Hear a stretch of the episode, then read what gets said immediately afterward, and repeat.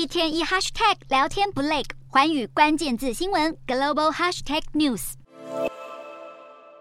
美国白宫与共和党达成的举债上限协议在众议院通过全院表决，美国有望避免债务违约。同一时间，有联准会官员释出鸽派讯息，暗示六月可能会暂停升息。市场闻讯后，对经济前景满怀期待。美股四大指数全数上涨，道琼指数大涨一百五十三点三零点，收三万三千零六十一点五七点；纳斯达克晋阳一百六十五点七零点，收一万三千一百点九八点；标普五百上涨四十一点一九点，收四千两百二十一点零二二点；非半指数上扬五十三点五六点，收三千五百零六点七四点。欧洲股市方面，欧元区五月消费者物价指数降至六点一趴，低于分析师预期的六点三趴，创下乌俄战争爆发以来欧洲通膨的最低点。欧洲三大股市也全数收红。英国股市上涨四十四点一三点，收七千四百九十点二七点；德国股市晋阳一百八十九点六四点，收一万五千八百五十三点六六点；法国股市上涨三十八点七三点，收七千一百三十七点四三点。